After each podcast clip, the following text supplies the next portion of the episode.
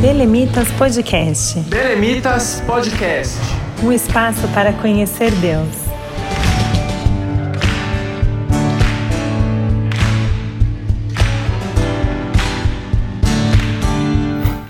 Olá pessoal, a paz do Senhor, sejam bem-vindos a mais um episódio do Belemitas Podcast. Hoje nós estamos iniciando uma nova série para falar sobre adoração como instrumento de libertação. Nessa série nós vamos entender o que de fato é libertação e também a relação dela com a adoração nas nossas vidas. O meu nome é Wellington Mateus, eu sou aqui do Belemitas, e antes de iniciar esse episódio, eu quero convidá-lo a acessar o nosso site, belemitas.com. Lá você consegue saber um pouco mais sobre nós e também ficar por dentro das novidades. Esse podcast chega até você através da rádio RBC, por isso eu quero convidá-lo a seguir as redes sociais da rádio e também acessar o site.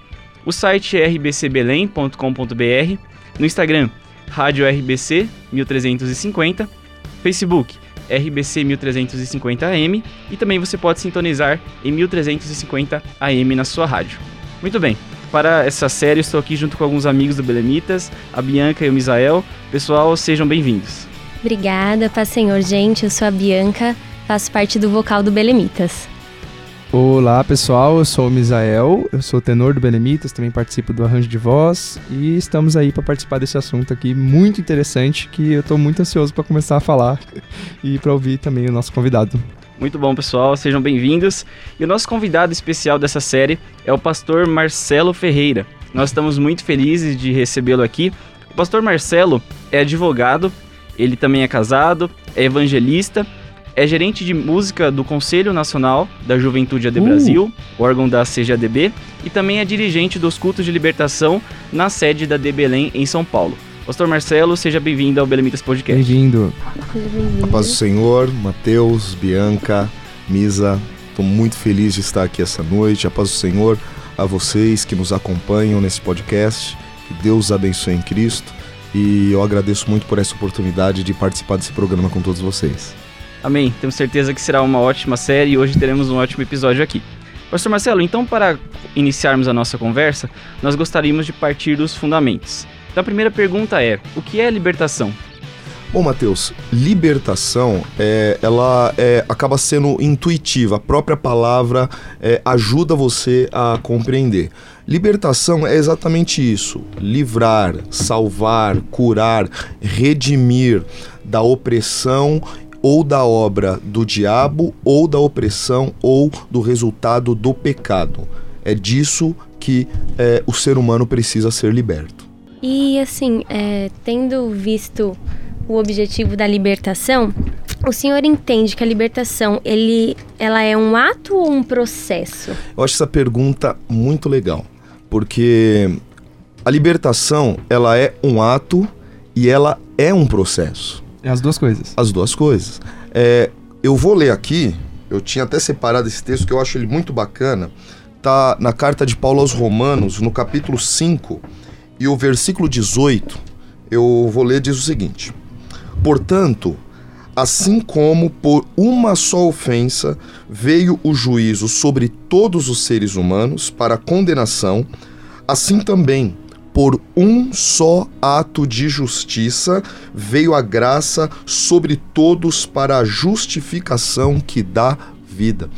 Então, a libertação ela é antes de tudo um ato, um ato de Cristo, que ao entregar a sua vida na cruz do Calvário, nos libertou da condenação eterna no inferno. Se não fosse Cristo na cruz do Calvário, apesar de ser algo é, duro e pesado de se dizer, mas é a verdade. Se não fosse Cristo na cruz do Calvário, todos nós, sem exceção, estaríamos condenados à morte eterna no inferno. Então, é, antes de tudo, a libertação ela é um ato de Cristo. Mas logo após é, a nossa conversão, logo após o momento em que entregamos a nossa vida a Jesus, é, inicia-se um processo que todos nós conhecemos como santificação. A cada dia nós vamos nos tornando mais separados do mundo e mais parecidos com Cristo. E aí eu lembro de um texto que está na segunda carta de Paulo aos Coríntios, no capítulo 7, no versículo de número 1. 2 Coríntios, capítulo 7 e o versículo de número 1 é, diz o seguinte: Portanto, meus amados, tendo tais promessas, purifiquemo-nos de toda impureza, tanto da carne como do espírito, aperfeiçoando a nossa santidade no temor de Deus.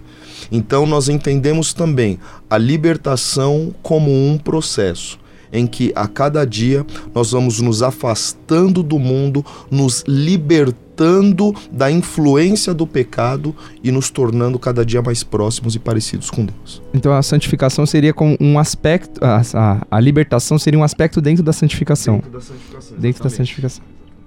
Professor Marcelo, agora duas perguntas dentro de uma só. Do que e de quem nós precisamos ser libertos? Tá. É, o homem ele precisa ser liberto do pecado e da influência e do domínio do diabo. É disso, e, isso está ligado com o que nós acabamos de falar. Né? O homem ele precisa ser liberto do pecado e do, do domínio do diabo. E quem precisa ser liberto? Todo aquele que está sujeito a isso. Então, quem está sob o domínio do pecado necessita de libertação. Quem está sob o domínio, a influência do diabo, necessita de libertação. São essas pessoas. É, no caso, quem precisa ser liberto? Os cristãos precisam também? Aquele crente que vai para a igreja, que está sempre é, em todos os cultos? Isso é, é uma pergunta, uma questão que ela é delicada, mas a resposta é verdadeira. Existem sim crentes que necessitam de libertação.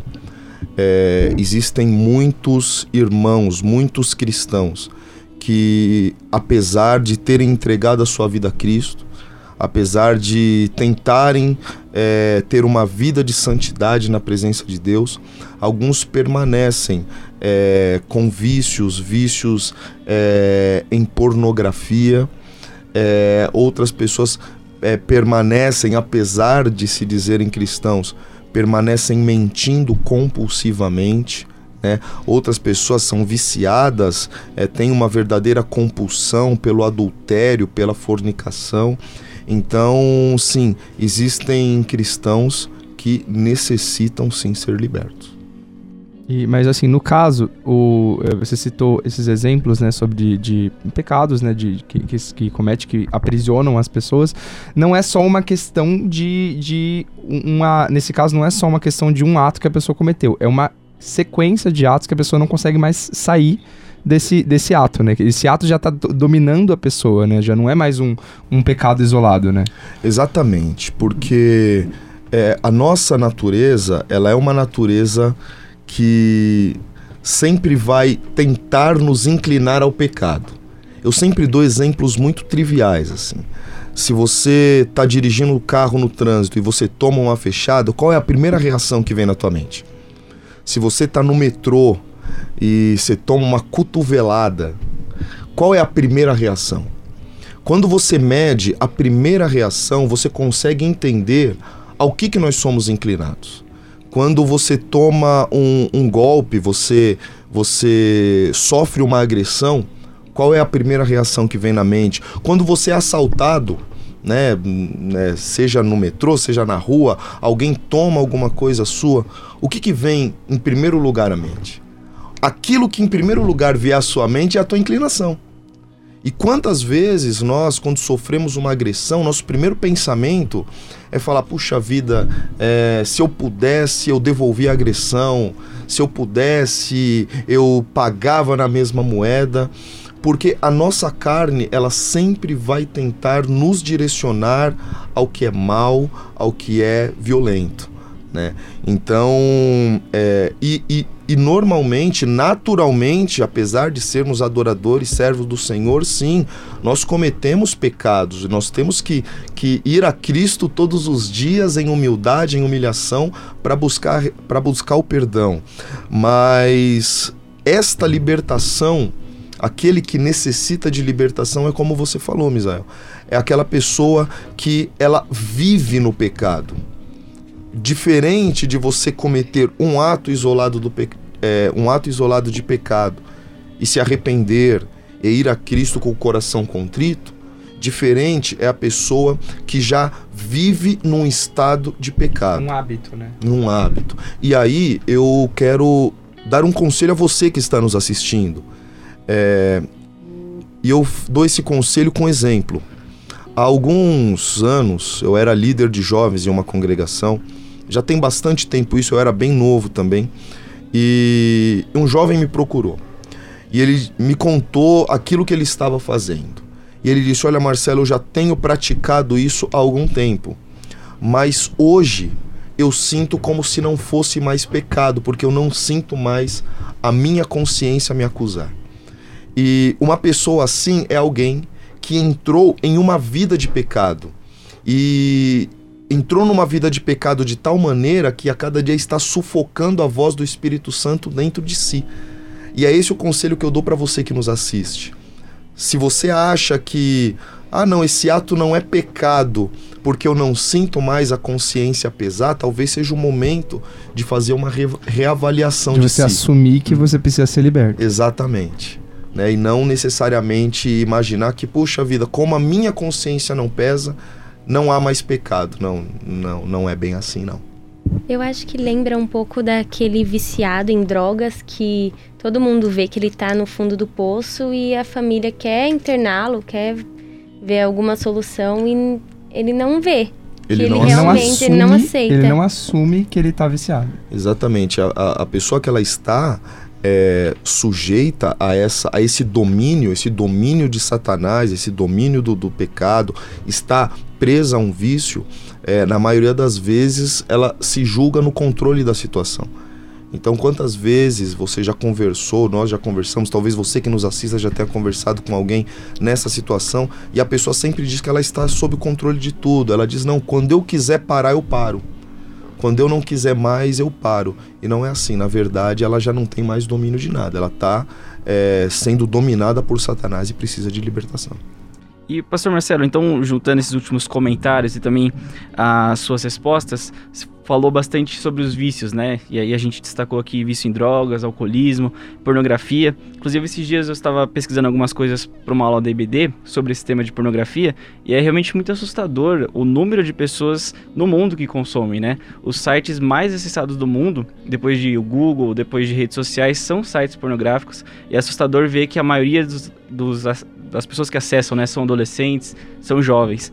Então, tendo tudo isso, como é possível as pessoas que estão, né, nesse estado de vício, de um hábito de pecado, alcançar a libertação? Essa é a, essa é a pergunta do podcast. É. É a pergunta. É a pergunta. É, e eu vou dizer, eu vou dizer também, vou usar exemplos de pessoas que eu já vou aqui, gente, lógico, tomar o cuidado de não citar nomes, nem locais, nem dias, para preservar exatamente. é, nós temos esse compromisso é, ministerial, né?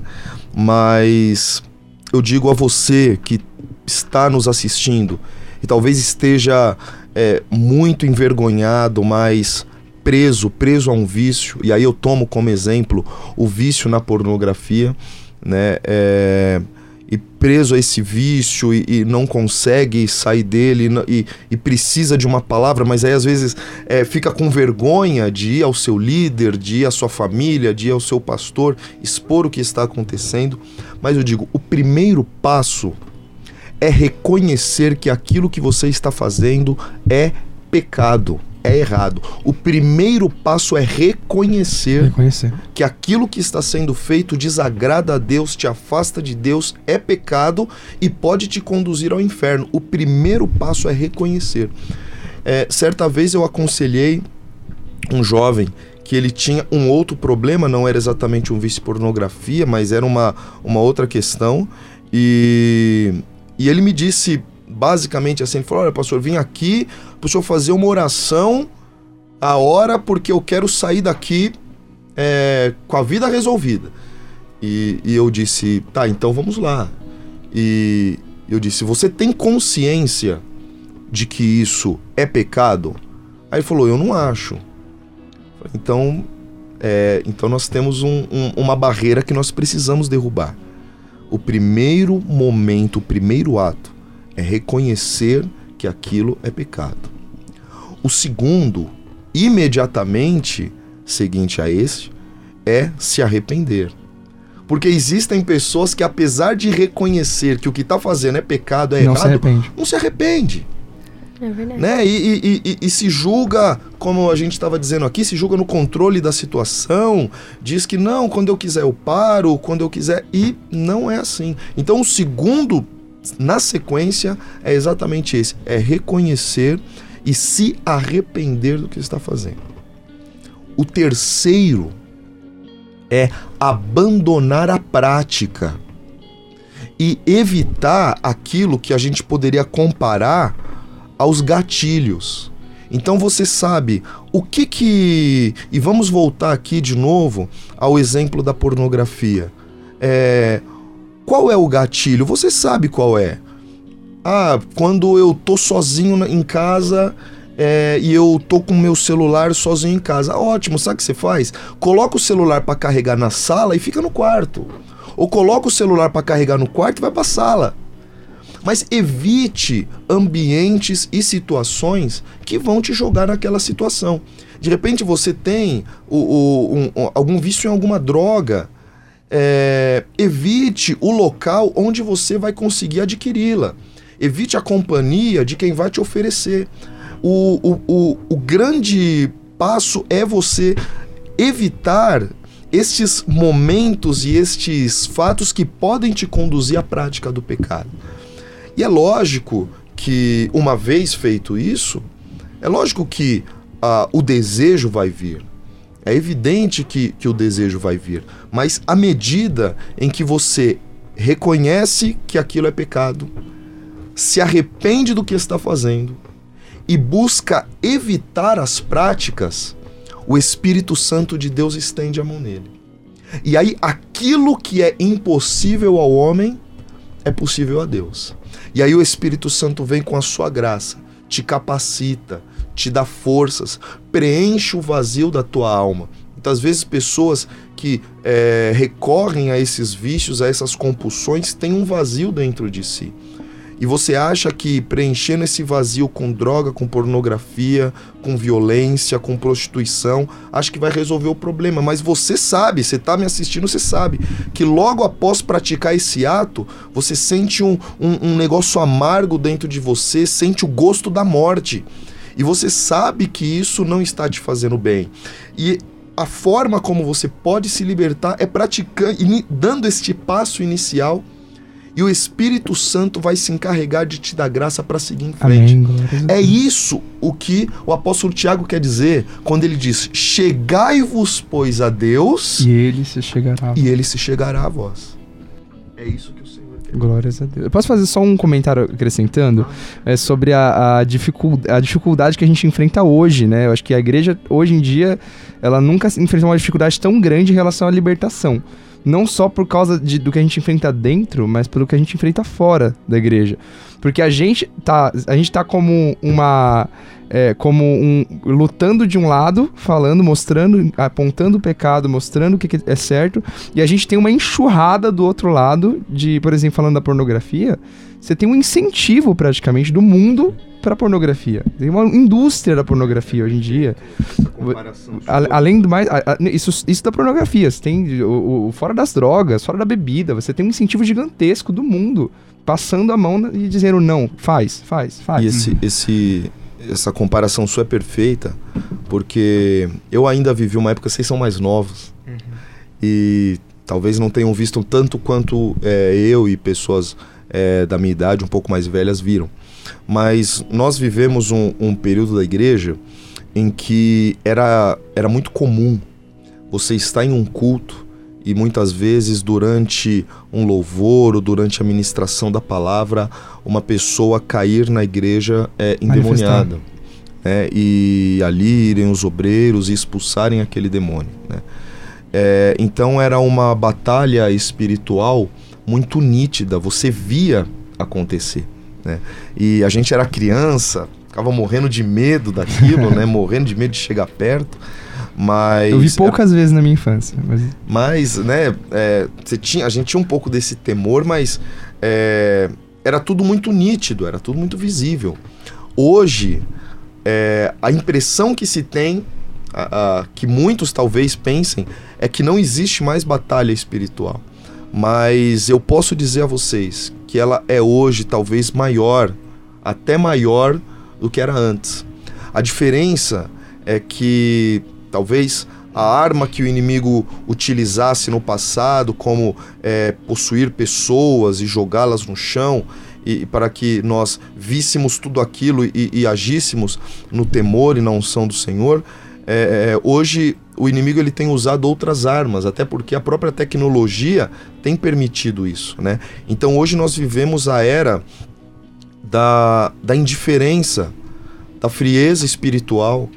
Né? Então é, as pessoas é, muitas vezes têm vindo à, à igreja com uma vida é, submetida a uma ação satânica, viciadas, com compulsões, aprisionadas, mas, aprisionadas, mas estão ali sentadas, é, indiferentes ao que está acontecendo, né?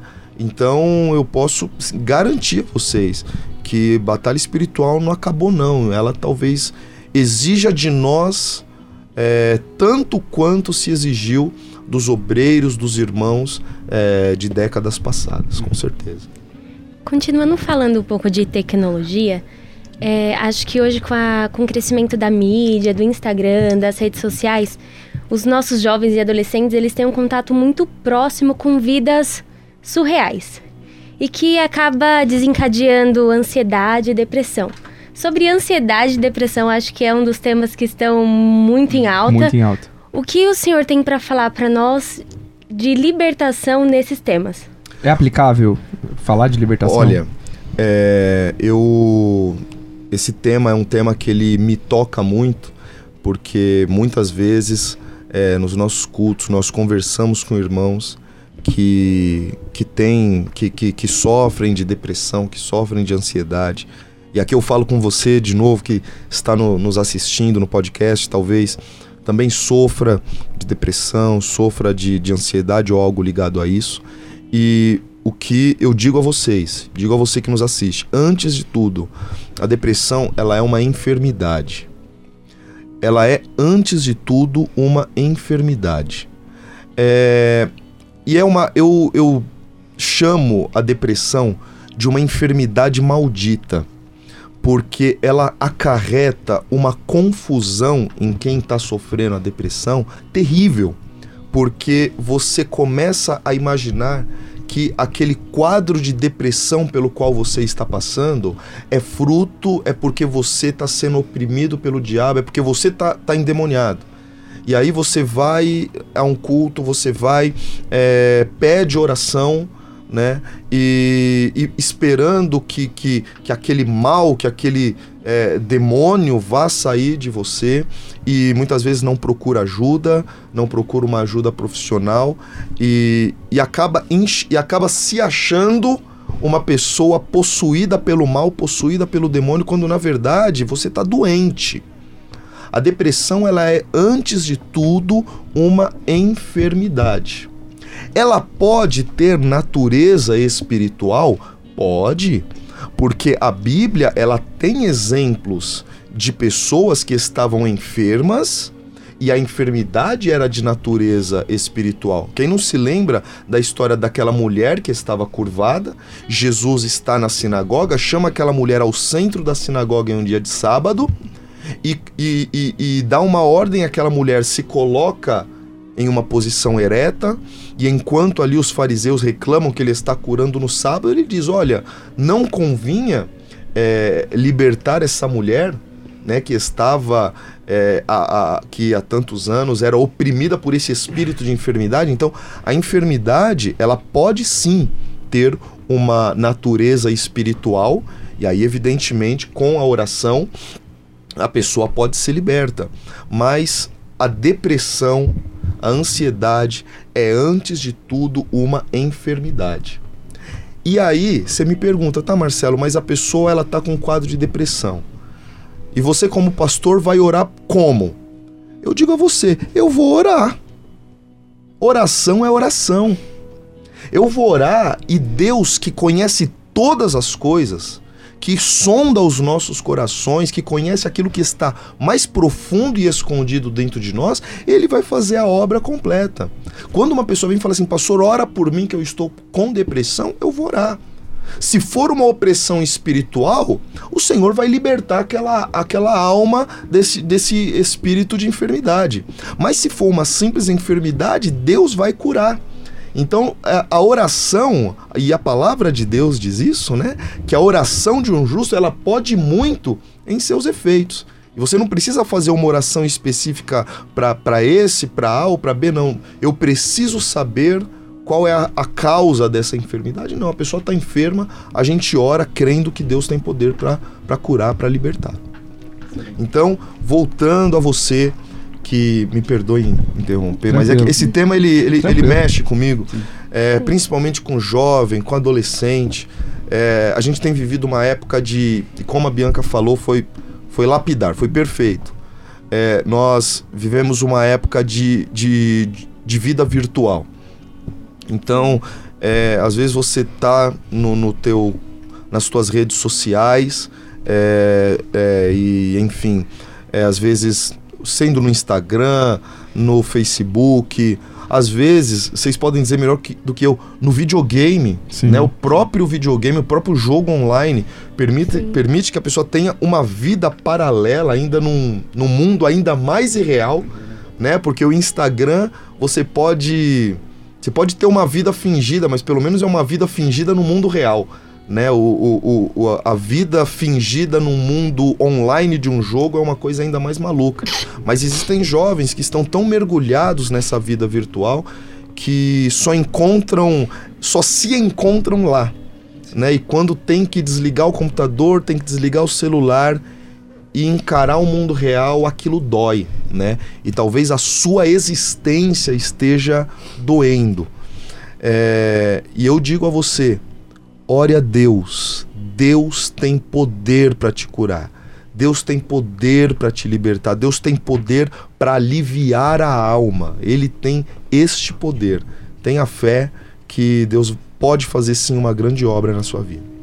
Maravilha. Pastor Marcelo, como último tópico, você pode citar pra gente alguns exemplos bíblicos de libertação? Ele já citou um, né? Já citou da, da mulher é. encurvada ali. Isso, citei esse, né? Tem é, o texto em Mateus 8, é, fala do. Eu acho que é o texto mais. talvez um dos mais conhecidos sobre libertação, que é, é do endemoniado gadareno, né? Que era um, como nós falávamos um pouco no início, é, a um homem, um jovem que estava possuído não apenas por um, mas por uma legião de demônios.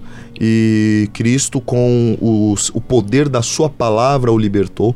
Há também a passagem em Marcos 9 daquele pai que vai a Jesus e pede que ele ore sobre o filho, porque ele diz assim: Olha, o espírito o toma e o lança no fogo, o lança na água para o destruir.